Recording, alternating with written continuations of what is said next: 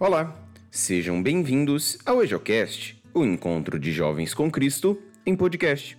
Hoje, dia 25 de maio de 2020, iremos meditar o Evangelho de Nosso Senhor Jesus Cristo escrito por João, capítulo 16, versículos de 29 a 33. Naquele tempo, os discípulos disseram a Jesus: Eis, agora falas claramente e não usas mais figuras. Agora sabemos que conheces tudo e que não precisas que alguém te interrogue. Por isto, cremos que vieste da parte de Deus. Jesus respondeu: Credes agora?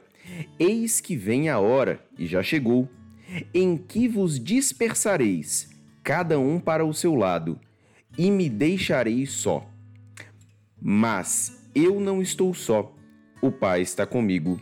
Disse-vos estas coisas para que tenhais paz em mim. No mundo tereis tribulações, mas tende coragem, eu venci o mundo. Palavra da salvação, glória a vós, Senhor. Acerca da leitura de hoje, ouviremos uma breve reflexão feita pelo diácono Marcos Mascarenhas, da paróquia São Sebastião, em Taguatinga, no Distrito Federal. Caríssimos irmãos e irmãs, chegamos já à sétima semana da Páscoa e estamos hoje a contemplar, a meditar no Evangelho de João, já nos seus últimos versículos. E trata de uma experiência muito interessante. Pedro, incomodado com o discípulo que deve entregar a Jesus e, ao mesmo tempo, preocupado com o que vai ser feito daquele discípulo que Jesus amava. Você veja que no Evangelho de João ele não menciona esse, o nome deste discípulo que Jesus amava. Como bem sabemos, o discípulo que Jesus amava sou eu, é você, somos nós. Aqueles que testemunham a experiência de Cristo, vivo e ressuscitado, no meio de nós.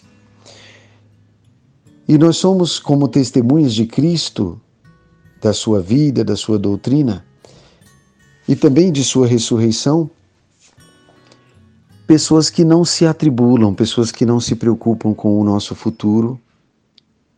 Eu digo nosso futuro divino, nosso futuro de eternidade. Porque Deus é aquele que nos chama para a santidade, é aquele que nos chama para a vida. E o Evangelho de hoje nos mostra que todo o discípulo precisa dar testemunho daquilo que se passou, ou seja, da paixão, morte e ressurreição de nosso Senhor Jesus Cristo. O discípulo é aquele que caminha com Jesus, aquele que convive com Jesus. Como eu dizia nas segundas-feiras passadas, dar testemunho de Jesus é fazer memória de tudo aquilo que ele fez, de tudo aquilo que ele ensinou e de tudo aquilo que ele falou. Todo cristão precisa ser este sinal visível da palavra de Deus. Todo cristão ou cristã tem que ter em si a certeza de afirmar que os nossos olhos, as nossas mãos da fé, viram e tocaram esse mistério de amor por nós. Então a preocupação do discípulo não é o que vai acontecer com este ou com aquele, comigo ou com a, com a outra pessoa a minha preocupação ela precisa estar voltada na pessoa de Jesus Cristo. Fazer, preparar todas as coisas para que no passar dessa nossa existência terrena nós possamos dar graças, render graças a Deus por todo o bem que Ele nos fez, por toda a vida de santidade que Ele nos ofereceu.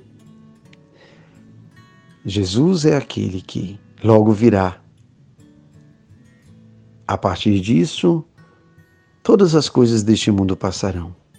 E o discípulo que Jesus amava, ele está nessa expectativa. Ele espera pelo seu Senhor. Não sabemos o dia nem a hora, mas o discípulo está em constante espera, em constante vigília. Sejamos assim também, sejamos esses porta-tesouros dessa grande, dessa grande novidade que é Jesus no meio de nós, vive ressuscitado. Que Deus os abençoe em nome do Pai e do Filho e do Espírito Santo. Que a palavra de Deus possa abençoar o nosso dia, iluminar os nossos pensamentos e fortalecer a nossa fé. A paz de Cristo.